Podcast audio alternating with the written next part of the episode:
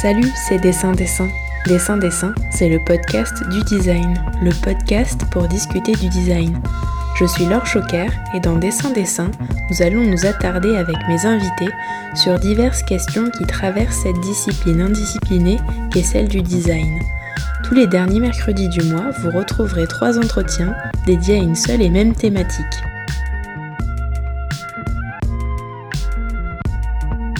Le mois prochain, Dessin Dessin fêtera ses un an d'existence.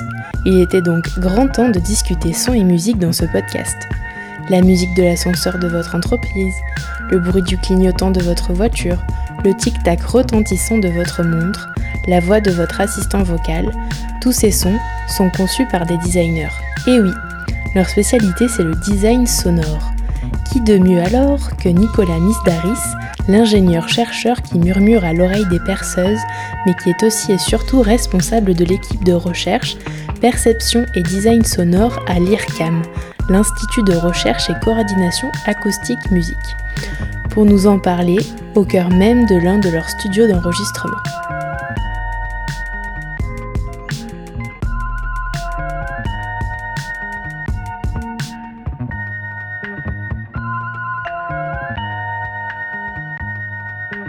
Bonjour Nicolas. Bonjour Laure.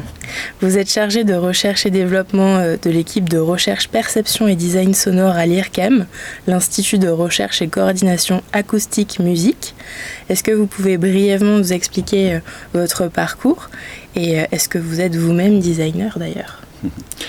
Alors mon parcours, il est assez, disons, sinueux, puisque je, je, démarre avec un diplôme d'ingénieur euh, ensuite, je fais une spécialité en, acoustique. Alors à l'époque, ça s'appelait DEA, maintenant ça s'appelle Master. Et euh, quelques années plus tard, euh, je passe un doctorat spécialisé en, acoustique. et tout récemment, j'ai même passé un autre diplôme qui est ce qu'on appelle une HDR, une habilitation à diriger des recherches. Donc voilà, tout ça m'a amené de la mécanique, on va dire, puisque l'école d'ingénieur dans laquelle j'ai fait mes études était plutôt à composante mécanique de la mécanique euh, jusqu'au design sonore en passant par l'acoustique, le traitement de signal, etc. Un peu toutes les, toutes les disciplines qui sont traitées ici à l'IRCAM. D'accord. Et comment vous vous êtes euh, retrouvé justement en, responsable en fait de ce euh, labo Je ne sais pas comment l'appeler. Je ne sais pas si on peut dire labo.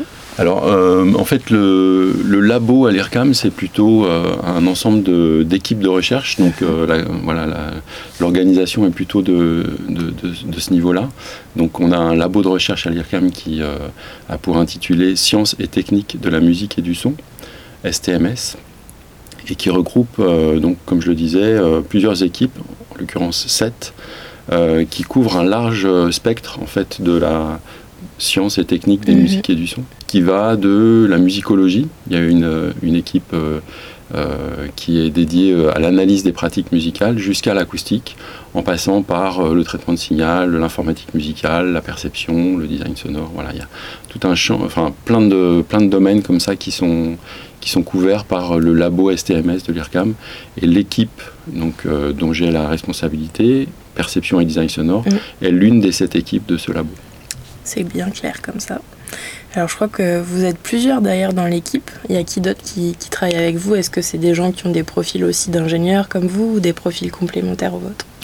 Alors, euh, il y a des profils euh, différents dans l'équipe. Dans l'équipe euh, PDS, donc il y a cinq personnes, cinq chercheurs permanents. Mhm. Donc, il y a Patrick Susini, Olivier Wix, Jean-Julien Couturier et Monder Ayari.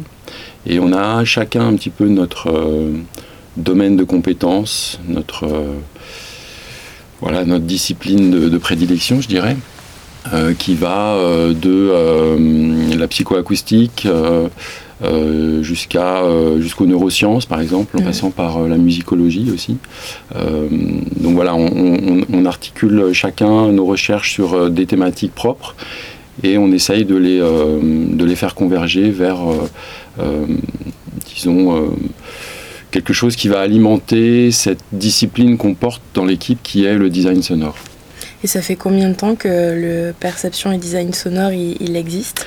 Alors l'équipe perception et design sonore en tant que telle existe depuis 2004. D'accord. Euh, elle a été euh, fondée euh, sous l'impulsion de Patrick Susini, donc l'une des personnes que j'ai citées tout à l'heure.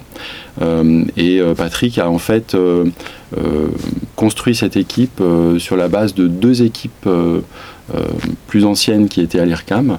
L'une traitait de la perception et de la cognition musicale et l'autre traitait du design sonore. Donc il y a eu une espèce de, de disons d'agrégation fusion comme ça euh, entre ces deux ces deux équipes pour euh, voilà euh, à un moment où où il y a eu une évolution au niveau de ces équipes et donc ça a donné perception et design sonore où on s'est intéressé donc plus à, à des questions de design sonore de sons mhm. environnementaux de sons un petit peu extra musicaux et vous êtes les seuls en France à faire ça Non, non, non, on n'est pas les seuls euh, en France à faire ça. Le design sonore, euh, disons, le design sonore, euh, c'est quelque chose qui est assez répandu en France mhm. sous diverses formes. c'est vrai qu'au niveau de la recherche en design sonore, on n'est pas beaucoup. Mais il y a quand même des gens à Marseille, des gens à Lyon, des gens à. Nantes, qui, dans leurs activités de recherche, distille un petit peu ces, questions euh, de euh, création sonore appliquée, etc. D'accord. Alors pour débuter notre entretien, je vais vous poser la question rituelle de dessin-dessin, qui est est-ce que selon vous le design est définissable? Si oui, quelle est sa définition et sinon pourquoi? Alors c'est une grande question effectivement. donc alors moi je pense que le design n'est effectivement pas, euh, pas facilement définissable. Et là, je me, je me repose sur euh, euh, des lectures que j'ai pu faire. Voilà, moi, je ne suis pas issu du, monde du design en tant que tel. Donc, j'ai étudié cette discipline à travers les lectures d'articles scientifiques ou voilà, d'ouvrages. Et effectivement, la conclusion que j'en tire personnellement, c'est que, parce que ce que que disent beaucoup de gens, que le design est indéfinissable, euh, souffre d'indéfinition, comme dit euh, Jean-Louis Fréchin par exemple. Euh, on voit aussi que le, le, design est une discipline un peu protéiforme, polysémique, etc. Donc voilà, pour moi, effectivement, le, design serait difficile à, définir. Malgré tout, quand on lit les choses sur le, design, on voit bien qu'il y a des tentatives de définition. Mhm. Euh, voilà, Stéphane Vial en donne, enfin plein d'autres, plein d'autres personnes en donnent, euh, euh, et, du coup, ça, ça permet quand même de cerner un petit peu la, un petit peu la discipline. Et hum, transposé à notre discipline qui est le design sonore, je dirais que on hérite un petit peu de cette, euh, indéfinition ou de cette indiscipline comme, euh, comme en parle euh, Annie Gentes par exemple. donc on, hérite un petit peu de ce caractère un petit peu indéfini. Et effectivement, nous-mêmes, on a du mal aussi à, définir vraiment précisément ce qu'est le design sonore. Mm vous, reliez un peu les deux questions parce que je me demandais aussi pourquoi le sonore de design sonore est au pluriel dans l'intitulé euh, de perception et design sonore. Parce que si j'ai bien compris, et comme vous l'écrivez, le design sonore, c'est rendre une intention audible. J'ai beaucoup aimé euh, ces quelques mots, je trouve que c'est parfait comme résumé. Mhm.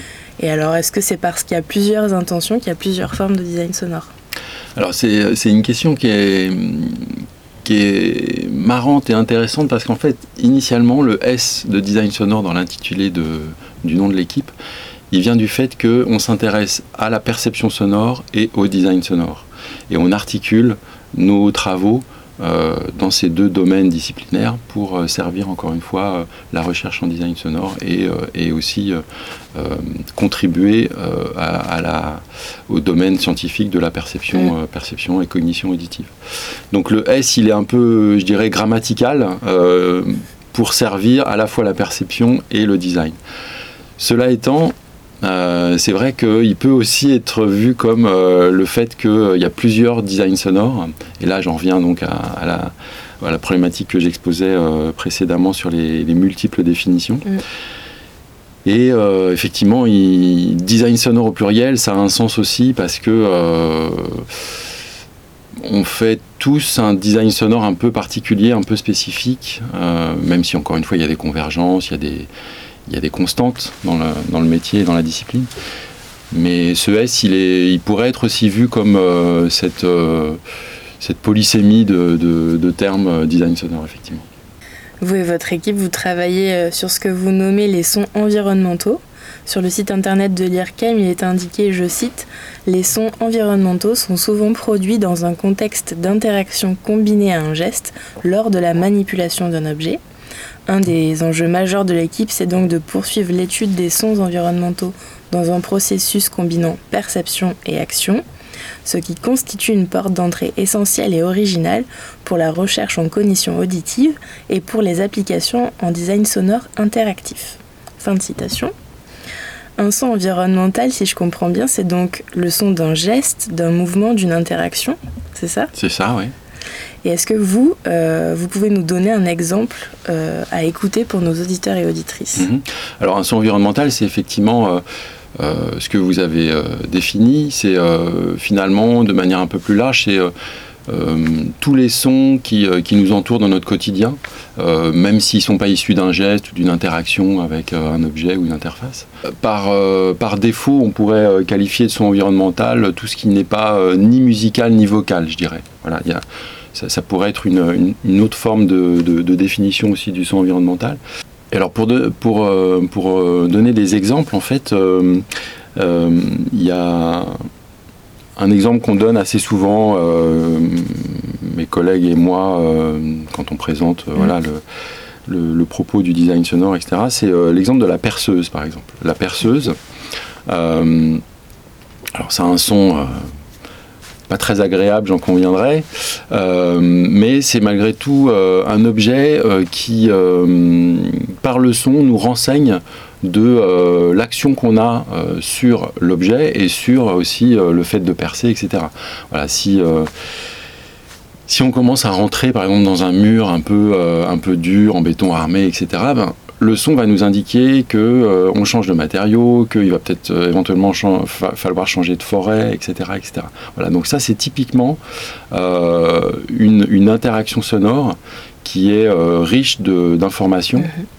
et qui nous guide aussi dans notre action de percer et d'utiliser la perceuse.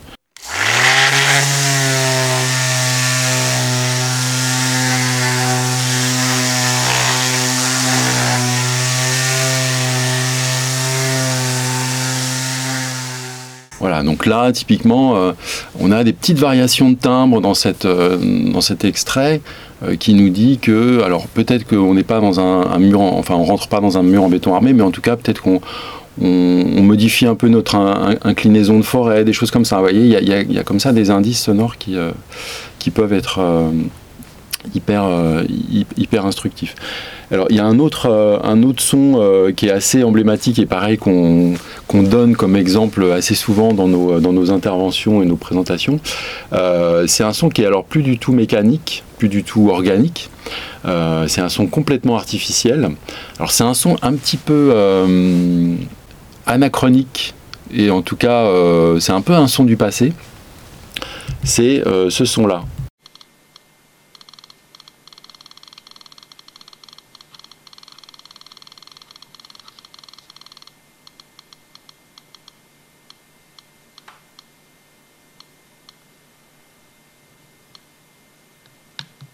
Voilà, alors je ne sais pas si euh, vous l'aurez reconnu, c'est en fait euh, le son des premières versions de l'iPod euh, d'Apple qui avait une roue circulaire en fait pour voilà, naviguer dans les, dans les différents menus, sélectionner les, items, etc., etc.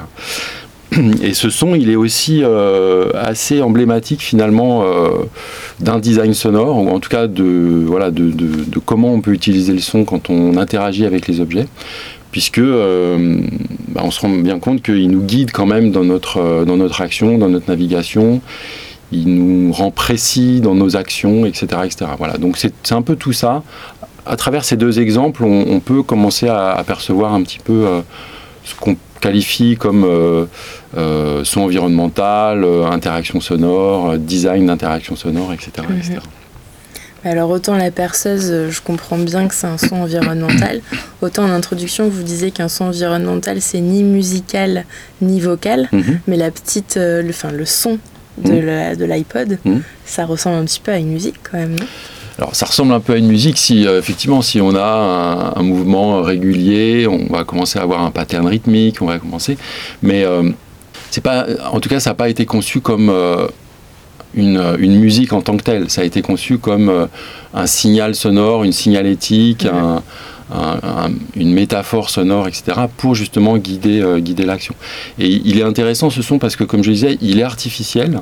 Euh, et là, on, rejoint les, les, considérations, par exemple, qu'a pu écrire Murray Schaeffer dans son livre The Tuning of the World en anglais et le paysage sonore en français, mm. euh, voilà, où, il prédit euh, en, euh, au milieu des années 70 que notre monde va être envahi de sons artificiels, qu'il va falloir les contrôler, qu'il va falloir les harmoniser, etc., etc. Et finalement, voilà, on, y est et on, et on mm. vit ça tous les jours. Donc, le, le design sonore peut aussi avoir un rôle sur, voilà, sur notre environnement sonore euh, actuel qui est encore une fois euh, euh, envahi de, de, sons artificiels, et, de sons numériques. Alors, on parle de sons qui sont issus d'un geste, d'un mouvement, d'une interaction. Donc, je me demandais naturellement si vous aviez déjà collaboré avec des danseurs, des chorégraphes, des spécialistes du mouvement ou bien même des artisans qui sont des experts du geste. Alors, euh, c'est une bonne question. Euh, il y a effectivement euh, forte interaction, si je puis dire, avec, avec le geste, la danse, la, chorégraphie. Alors, en, règle générale, à l'IRCAM, il y a des collaborations avec cette, ce domaine artistique. Dans le, dans le labo, il y a une équipe qui est précisément euh, dédié à ces questions. Euh, le nom de l'équipe, c'est Interaction Son, Musique, Mouvement. Donc, ça veut bien dire ce que ça veut dire. Euh, c'est une équipe qui est dirigée actuellement par Frédéric Bévillacqua et qui donc s'intéresse à, comme son nom l'indique, aux, interactions sonores, à la manière de d'interpréter le mouvement et de, le, et de le rendre sonore pour mieux le comprendre, mieux l'apprendre, etc., etc. Donc voilà, et on collabore de temps en temps avec Frédéric euh, sur des projets euh, d'interaction sonore, euh, mhm. des projets multimodaux en fait, modalité gestuelle, modalité haptique, modalité auditive, etc. etc. par exemple, à des fins de réhabilitation, enfin plutôt rééducation d'un mouvement, par exemple, ou apprentissage d'un mouvement, voilà, des, choses, des choses très, très, très orientées sur le, sur le geste et l'apprentissage du geste. Mhm. Alors, moi, je trouve que l'un des plus beaux exemples d'identité euh, sonore que j'ai en tête, c'est celui du métro de Tokyo. Mhm. Parce que pour chaque station de métro de la capitale nippone, il y a une petite musique qui retentit et qui a été imaginée expressément pour chaque station. Ça s'appelle les Eki Mélodies. Elles sont tellement populaires qu'il y a même des euh, réveils matins qui diffusent ces musiques-là.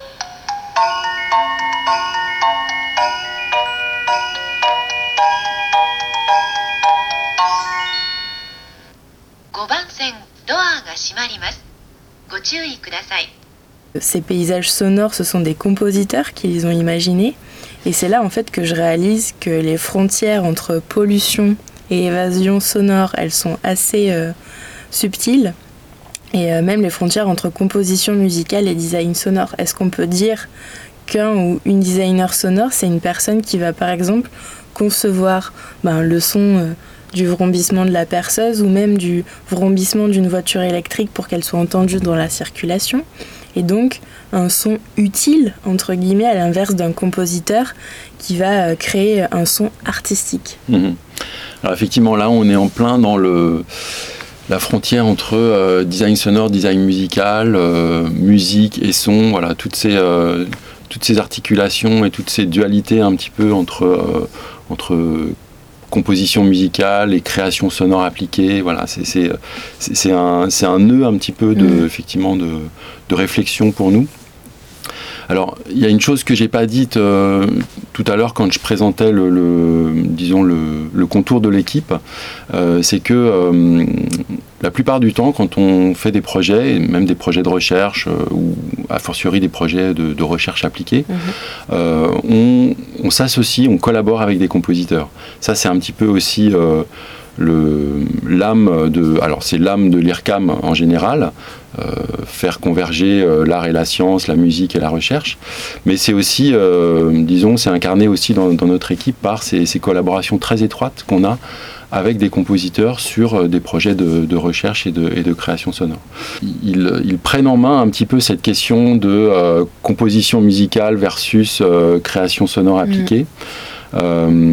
et c'est intéressant de voir comment euh, ils, se, ils changent de peau un petit peu euh, quand eux, ils vont travailler pour, euh, pour, pour l'équipe sur, sur des comment dire, sur des, objets ou des contextes très appliqués, alors que six mois avant, ils étaient à écrire une pièce pour orchestre ou une composition de musique électronique, etc. Donc voilà, il y a, je dirais que les deux sont pas euh, incompatibles en fait. Euh, on peut très bien être compositeur euh, de musique classique, contemporaine, peu importe, et puis designer sonore. Mm. Euh, alors il y en a qui arrivent très bien à jongler avec ces deux, euh, ces deux, statuts, ces deux d'autres euh, un petit peu moins, mais en tout cas voilà, c'est une espèce de, de changement un petit peu de, paradigme, je dirais, pour le compositeur. et, finalement, ça, ça, se fait assez bien. Après, sur les questions, est-ce que le design sonore c'est de la musique, est-ce que le design musical c'est du son, etc en fait, euh, c'est vrai qu'il y a cette euh, euh, il y a cette grande différence entre création musicale et création sonore appliquée, qui est que la création sonore appliquée, elle est justement appliquée à quelque chose. Donc elle a un dessin, EIN, elle a un, objectif, une fonctionnalité, etc. Alors que l'œuvre d'art, a priori, bah, il a un objectif aussi qui est de traduire la sensibilité de l'artiste, mais euh, il n'est pas euh, forcément, euh, comment dire, dédié à, à, être fonctionnel, à être utilisé voilà, tous les jours, etc. etc. Alors la différence qu'il y a dans, euh, dans nos, manières de travailler en, design sonore, c'est aussi d'intégrer une, euh, une, une, phase euh, d'évaluation dans le process de travail, d'évaluation de ce qui a été créé euh, et ça, c'est ce qui fait un petit peu la différence entre la production artistique et puis la production sonore appliquée. C'est-à-dire la production artistique, a priori, euh, elle est créée par l'artiste, elle est euh, exposée voilà, dans une exposition, un musée, une performance, et puis après, les gens prennent ce qu'ils veulent dessus, la, la, critique, l'aiment, etc. etc. la création pour le design sonore, c'est la même chose, sauf que à la fin, il faut quand même s'assurer qu'elle euh, va remplir les fonctions qu'on lui a demandées au départ. Et c'est ça qui, euh, qui, fait la grosse différence entre euh, création artistique et création sonore appliquée, à mon sens. Si j'ai pris l'exemple de la voiture électrique, c'était pas pour rien, mhm. puisque c'est votre équipe qui est à l'origine du design sonore de la Renault Symbiose, un projet qui vous a demandé plusieurs allers-retours avec votre commanditaire et qui vous a amené à vous re-questionner sur votre propre perception d'un bon son. Comme nous le disions, une voiture électrique, ben, ça fait pas de bruit.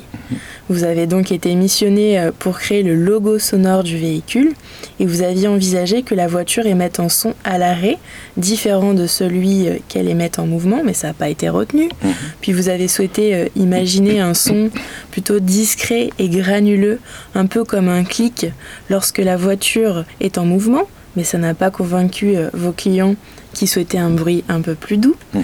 Jusqu'à quel degré d'intervention vous laissez aller euh, vos commanditaires? Et puisque le son est un vecteur d'émotion, c'est forcément quelque chose de, subjectif. Alors comment savoir quand vous tenez la bonne signature audio? Mhm. Je vais euh, revenir un petit peu en arrière sur ce, sur ce projet. Alors effectivement, euh, l'incarnation la plus récente de, de, cette grande problématique qui est véhicule électrique égale véhicule silencieux égale potentiel danger pour euh, résumer un petit mhm. peu. Euh, donc la, la, plus récente incarnation, c'est effectivement notre travail qu'on a fait euh, sur la Renault Symbiose, qui est ce qu'on appelle un démo car dans le monde automobile. Donc plus vraiment un concept car, c'est-à-dire un prototype, mais pas vraiment encore un véhicule de série. Alors petite parenthèse, quand je dis on, c'est en fait donc l'équipe, mais comme je le disais tout à l'heure, aussi un compositeur associé. Et là, en l'occurrence, c'est un compositeur avec lequel on travaille depuis très longtemps, et notamment sur ces questions automobiles, qui s'appelle Andrea Cera, et voilà, qui a porter avec nous ces, euh, questions euh, de design sonore pour le, pour le véhicule électrique.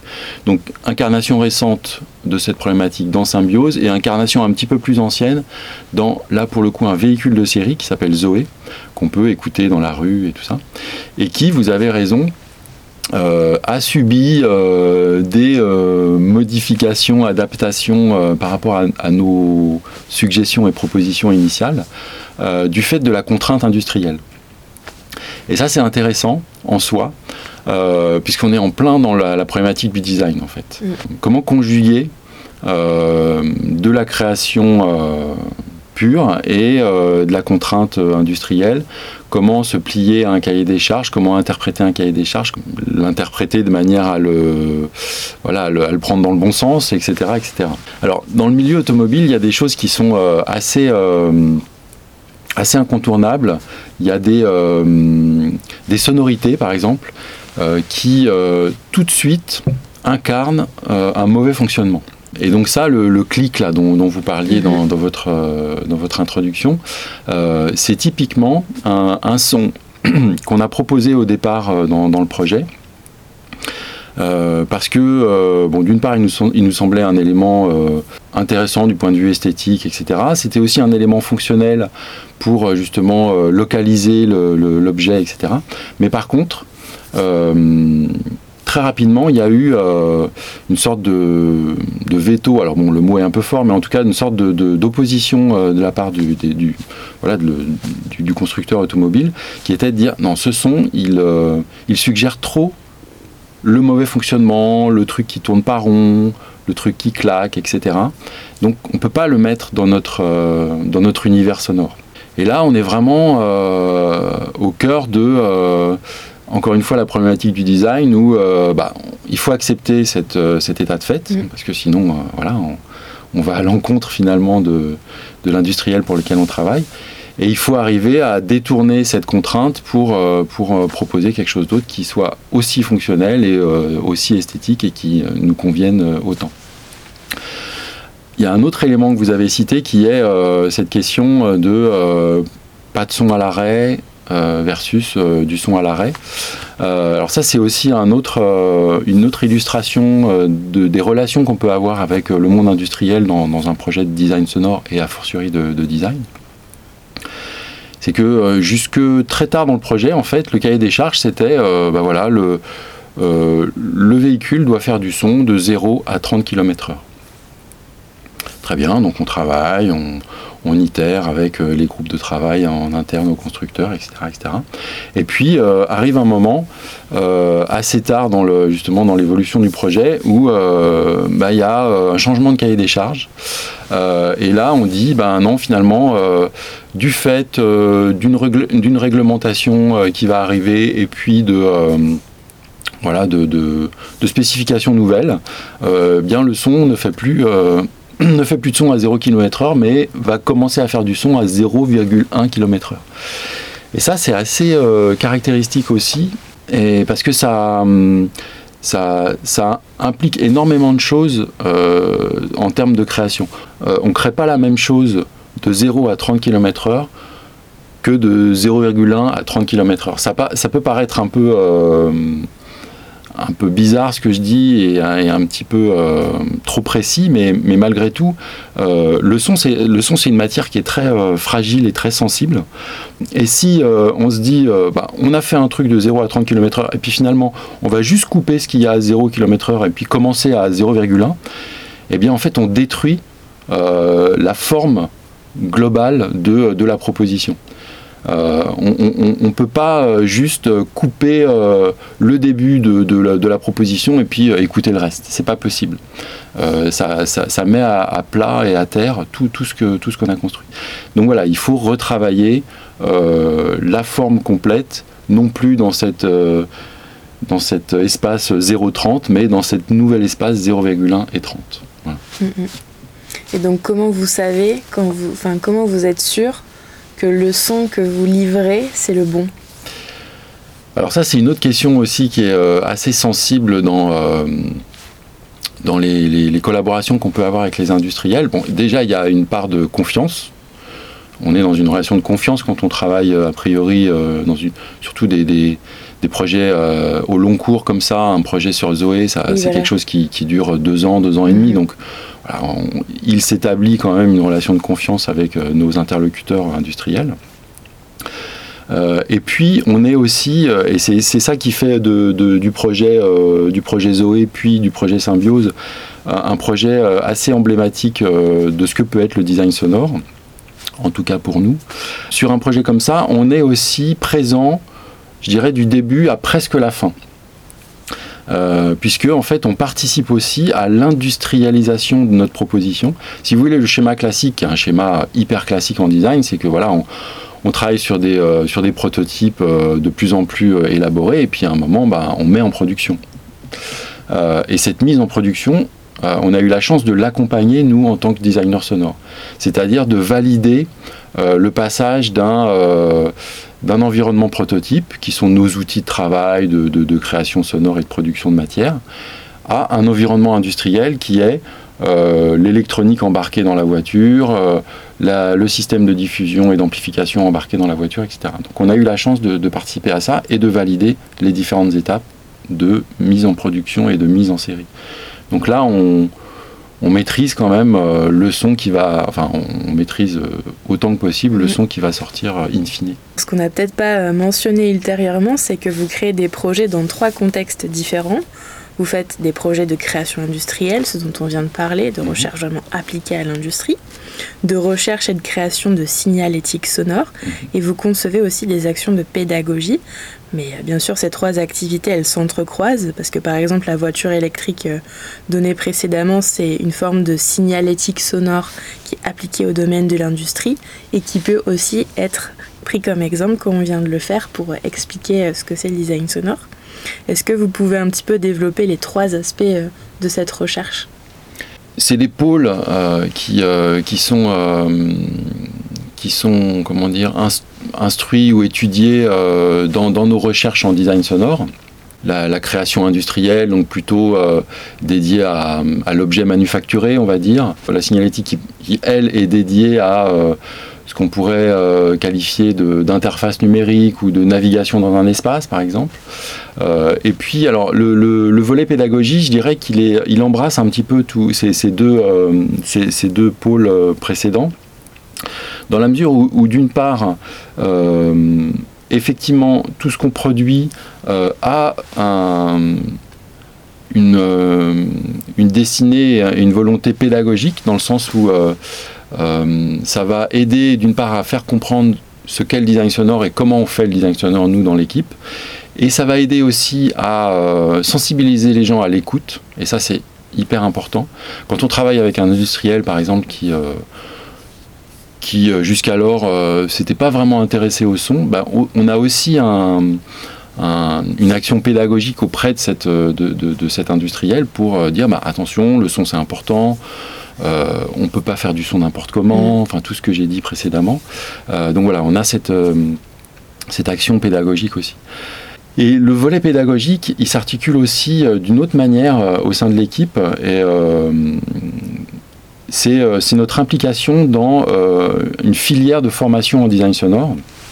Et ça, c'est quelque chose qui est porté notamment par mon collègue Olivier Wix, qui est coordinateur pédagogique entre euh, euh, les différents acteurs d'un master design sonore, en fait d'un DNSEP design sonore, hébergé dans une école d'art et de design au mhm. Mans.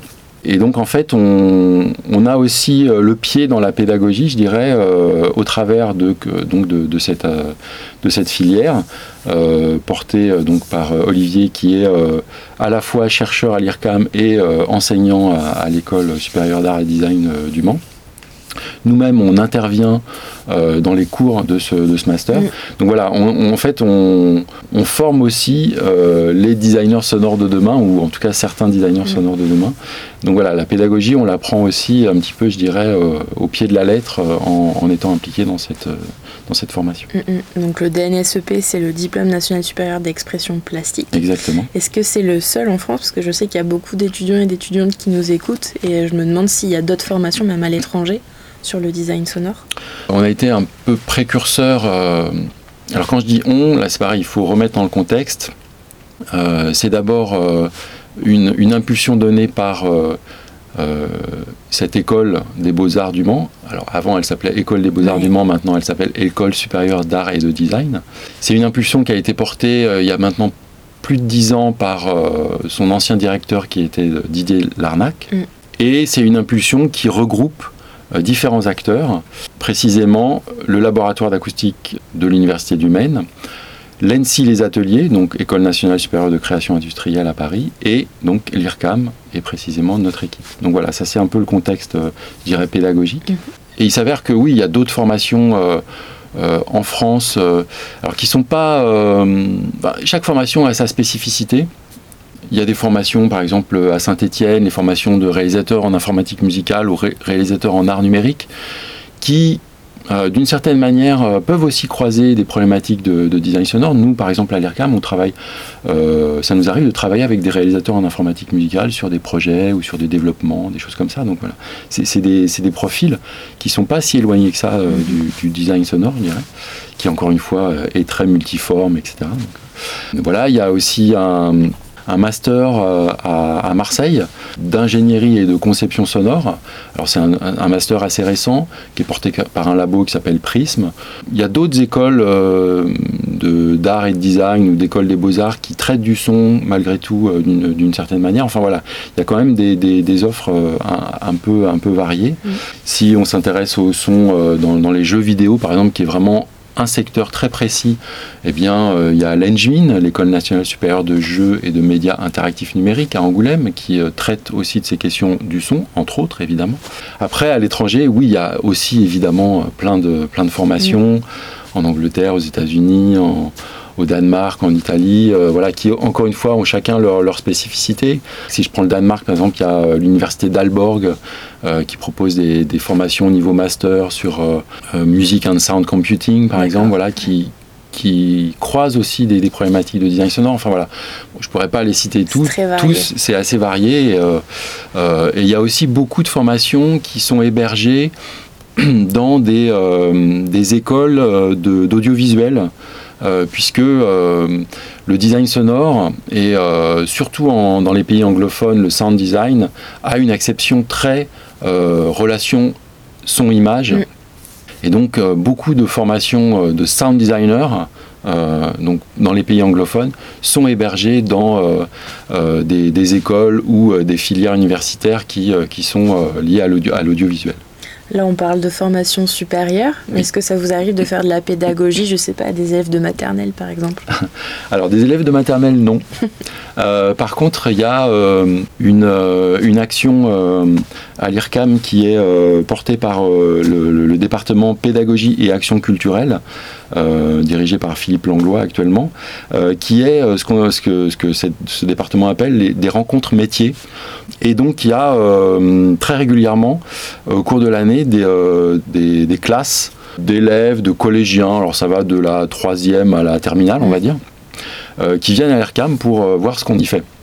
Il y en a qui s'intéressent à euh, euh, je sais pas, euh, le traitement de signal, d'autres qui s'intéressent à l'acoustique des instruments, et il y en a aussi qui s'intéressent au design sonore. Donc effectivement, on fait œuvre de pédagogie aussi envers une population qui n'est pas maternelle, mais qui est euh, voilà collège, lycée, et qui qui est voilà une, population qui est assez réceptive à, à, ces, à ces questions. Je trouve que c'est fondamental en fait de faire ce que vous faites, de faire de la pédagogie quand on fait des travaux de recherche, parce que souvent quand on dit qu'on fait de la recherche, c'est bien souvent obscures quoi, pour les gens. Donc c'est hyper important mm. de, de, faire ces actions-là. Et en me, renseignant sur vos activités, j'ai découvert des distinctions et euh, des institutions dont j'ignorais l'existence, un peu comme le Golden Tractor Award que j'avais euh, rencontré lors de l'épisode sur le design en milieu rural. J'ai appris la connaissance du prix du décibel d'or recherche, décerné par le Conseil national du bruit et aussi la Société française d'acoustique. Vos travaux ont été récompensés en 2014 et en 2016 par ces institutions pour leur impact social. De quels travaux il s'agissait euh, plus spécifiquement? Alors, en 2014, c'était euh, un décibel d'or, comme vous l'avez dit. Euh, décerné par le Centre national du bruit, le Conseil national du bruit, mm. pardon, qui est une instance effectivement qui qui se connecte à euh, pas mal d'autres instances en France, euh, la Société française d'acoustique, le Centre d'information et de documentation sur le bruit, euh, d'une certaine manière aussi la Semaine du son, portée par Christian Hugonnet. Voilà, il y, a comme ça un certain nombre d'instances et d'institutions qui, traitent de ces questions du bruit au sens très très général. Hein, et donc 2014, euh, c'est un, décibel d'or euh, décerné à l'équipe perception et design sonore, qui à l'époque était dirigée par Patrick Susini, pour son action en général, je dirais. En 2016, c'était deux prix un peu plus spécifiques. décernés à deux chercheurs.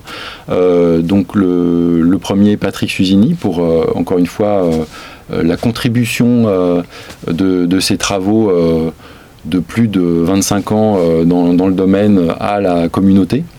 Euh, et le deuxième, un jeune chercheur, Emmanuel Ponceau, euh, qui était récompensé de, de, ses travaux, notamment les travaux qu'il avait fait dans sa thèse sur voilà la question, euh, l'utilisation d'une, euh, notamment hein, l'utilisation d'une méthodologie qu'on appelle corrélation inverse pour essayer de d'extraire des, indices sonores d'un percept.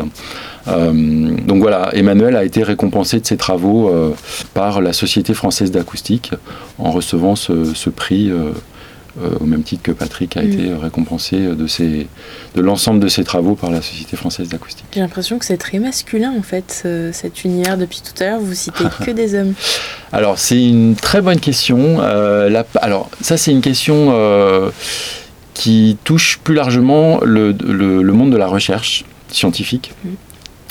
Euh, en tout cas de la recherche scientifique dans nos, euh, dans nos disciplines euh, que sont les sciences pour l'ingénieur, les sciences physiques, les sciences qu'on pourrait appeler dures. voilà, moi aussi j'aime pas trop cette appellation, mais c'est une appellation qu'on voit et qu'on lit assez souvent. C'est un domaine effectivement assez masculin. la notion de parité n'y est pas encore, est pas encore du tout arrivée, enfin en tout cas pas beaucoup arrivée. Dans notre, euh, dans notre domaine précisément, euh, c'est vrai que là, tous les noms que j'ai cités euh, sont des hommes. on essaye, on s'efforce malgré tout de, bah, de féminiser ou en tout cas de, d'établir une parité homme-femme dans, notre équipe et, plus largement dans, dans l'IRCAM aussi. Hein. Par exemple, la directrice, enfin oui, la personne qui dirige notre laboratoire STMS euh, depuis 2019 euh, est une femme, Brigitte d'André Novel. la parité commence à arriver aussi à l'IRCAM. depuis quelques années. Hein. Et, euh, mais voilà, c'est assez compliqué de recruter des, femmes, même au niveau des stages ou des thèses. Voilà. Le fait est qu'il y a plus de candidatures hommes que de candidatures femmes. Et ça, c'est un truc auquel on a du mal à, disons, à, déroger, je dirais. alors, c'est quelque chose qu'on essaye de, de modifier aussi en, en justement en, ayant ces, euh, ces, actions de vulgarisation et d'information euh, sur, le, sur le métier, sur le métier de la recherche en général, etc. Euh, parce que en fait c'est un problème de filière. Si il n'y a que les les jeunes hommes euh, de troisième, de seconde, de première ou terminale qui euh, sont informés et intéressés par euh, les filières scientifiques, eh ben, on, va les retrouver quelques années plus tard dans des candidatures mmh. de thèse ou etc. Par contre, voilà, si on, si on couvre l'ensemble de la population homme-femme à ce niveau-là, troisième jusqu'à la terminale, et eh ben oui, on aura plus de probabilité d'avoir des, des, des doctorantes mm. et des, des, stagiaires féminins. Donc on parle d'impact social. Hmm. C'est tout naturellement que les domaines de la santé et du bien-être font partie euh, de vos champs d'action. L'année dernière, la grande distribution s'est penchée sur les cas des personnes en situation de handicap sujettes à des troubles cognitifs. Une grande surface de l'Oise a décidé de mettre en place des horaires aménagés, à l'occasion desquels l'espace sonore et visuel d'un supermarché est adapté. Vous, de 2014 à septembre 2019, vous avez mené le projet CREAM, donc Cracking the Emotional Code of Music, qu'on peut traduire par déjouer le code émotionnel de la musique. C'est un projet euh, qui s'appuie sur les effets que la perception d'un ou plusieurs sons peuvent avoir sur nos émotions. Et les chercheurs et chercheuses en cognition musicale ne savaient pas pourquoi un son produisait telle ou telle émotion. Et vous, grâce à des techniques de neurosciences et de traitement de signaux sonores, vous avez pu concevoir un outil qui cible ces interprétations-là. Et pour ce faire, vous vous êtes appuyé sur la prosodie de la parole. Est-ce que vous pouvez nous expliquer ce qu'est la prosodie? Alors, la, prosodie, alors je vais revenir un, tout petit peu sur euh, le, projet CRIM. Donc, effectivement, c'est un projet euh, alors, porté par euh, un chercheur de notre équipe qui s'appelle Jean-Julien Aucouturier. C'est un financement de l'Europe sous la forme d'une qu'on appelle ERC Grant donc European Research Council Grant, mhm. qui est c'est des bourses. En fait. Voilà, bourse. Et donc effectivement, euh, dans ce projet, euh, il était question de relations euh, musique, son, voix et émotion. Alors la prosodie, pour revenir à votre, question, la prosodie vocale, c'est en fait, je dirais, le chant de la voix la mélodie de la voix. je vais utiliser un terme un peu technique, mais le pitch de la voix, c'est-à-dire la hauteur de la voix. Encore une fois, voilà, la modulation en termes de hauteur et de notes que fait la voix quand on parle. Et ça, c'est euh, parler sans prosodie, c'est parler comme ça d'une manière monotone sans moduler le pitch. Voilà. Là, ma prosodie, elle est plate. Si par contre, voilà, je parle naturellement, bah, il y a des, euh, des, descentes et des montées dans la hauteur de ma voix, et c'est ça, c'est ça la prosodie. La voix comme euh, objet d'étude n'est euh, pas forcément, disons, elle est étudiée dans l'équipe PDS à travers ce projet CRIM, donc porté par Jean Julien, mais elle est aussi étudiée au labo dans, une, dans une autre équipe, notamment via un chercheur qui s'appelle Nicolas Aubin, qui est dans l'équipe Analyse Synthèse, dirigée par Axel Rebel. Et euh, dont, voilà, dont l'objet euh, de, des recherches est euh, modéliser la voix, la synthétiser, utiliser tout un tas de, de, paradigmes comme de, l'intelligence artificielle par exemple pour faire des voix de synthèse, corriger des voix, etc., etc. Donc lui, précisément pour revenir à cette question de prosodie, lui il travaille sur la prosodie pour modifier le genre de la voix, pour modifier son son contenu émotionnel, une voix euh, angoissée, une voix heureuse, une voix, etc. etc. Mm. Donc cette recherche, elle a permis la création d'applications cliniques non pharmacologiques et non intrusives. La musique est donc devenue une technologie médicale, si on peut dire ça comme ça. Et dans quel cadre euh, cette recherche elle a été euh, testée? Est-ce qu'elle a été menée vers la conception d'un protocole sonore conçu par des designers? Alors en fait, cette recherche elle est en cours. Il y a plusieurs, euh, plusieurs applications qui sont euh, issues justement de ce gros projet CRIM euh, dont on a parlé.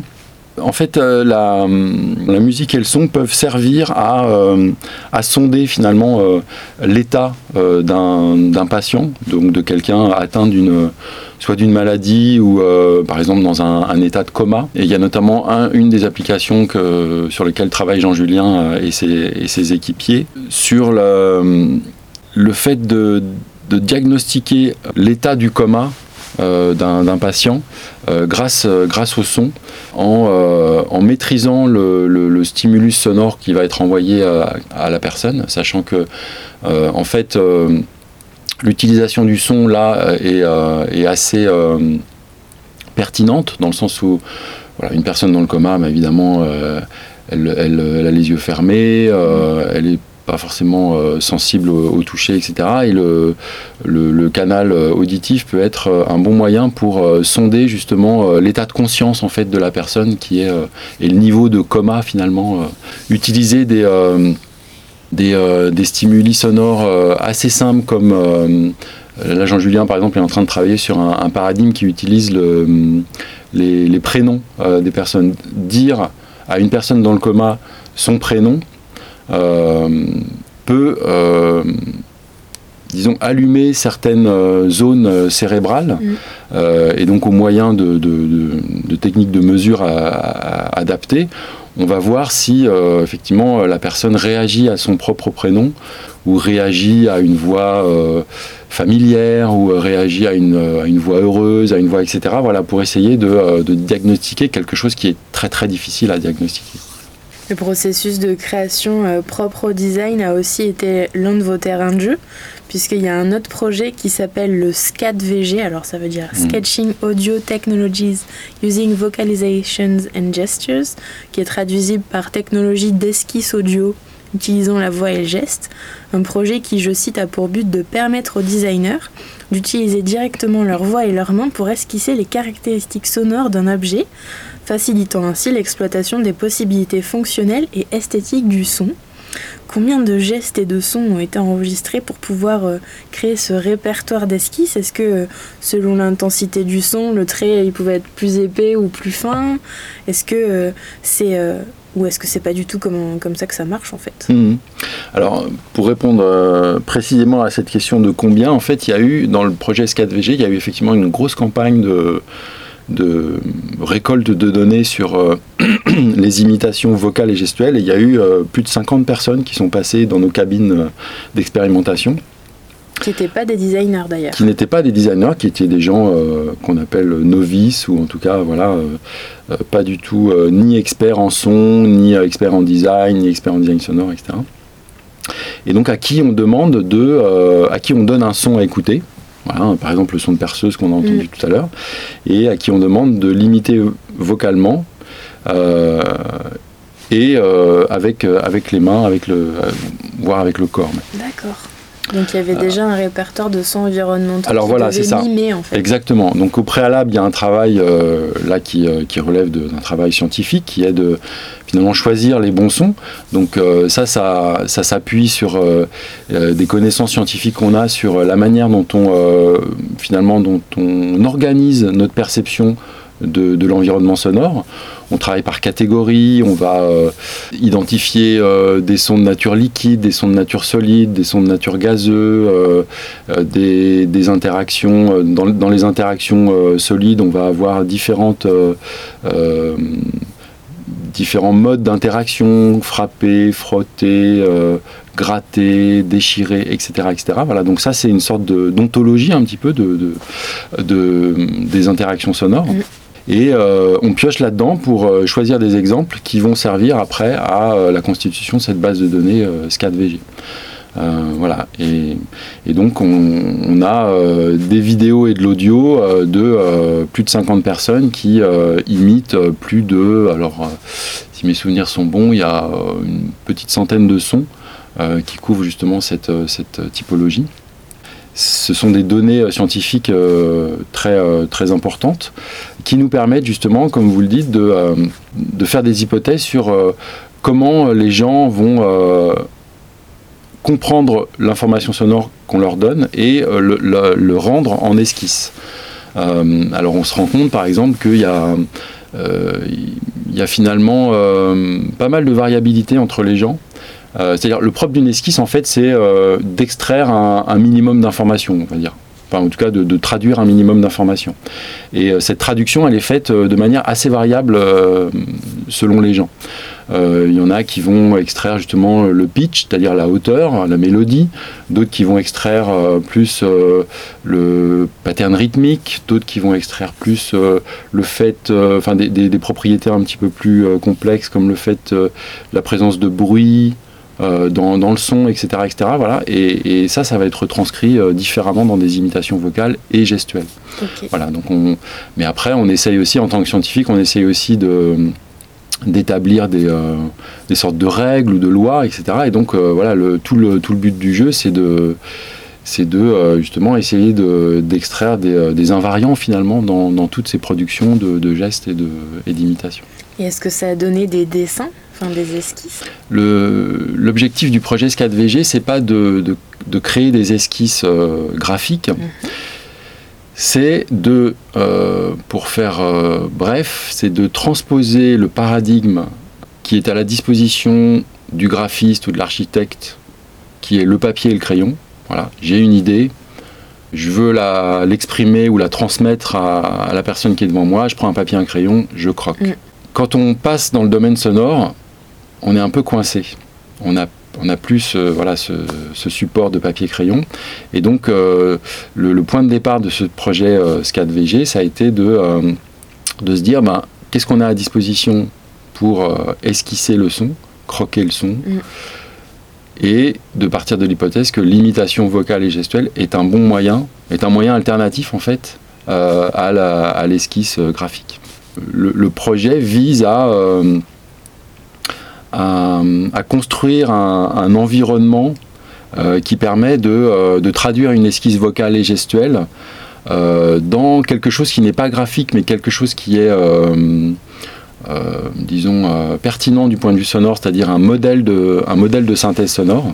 Ce qui permet après d'explorer finalement mon imitation, de éventuellement la modifier un petit peu, comme fait comme fait le graphiste euh, quand il prend une gomme euh, et qui va gommer un tout petit coin de son, euh, de son croquis, bah là c'est pareil, on peut, en ajustant les paramètres de la synthèse, ajuster un petit peu l'esquisse sonore que j'ai produite initialement.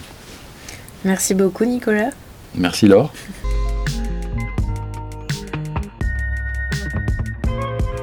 Vous voilà maintenant au fait de ce qu'est le design sonore. Dans les deux prochaines interviews de ce douzième épisode consacré au lien entre son, design et musique, il sera question d'instruments, de percussions et de jeux de scène. Alors en attendant d'écouter la suite sur Mixcloud mais aussi Soundcloud, Spotify, Deezer et Apple Podcast, vous pouvez toujours suivre Dessin Dessin sur Instagram car j'y fais là aussi d'autres recommandations.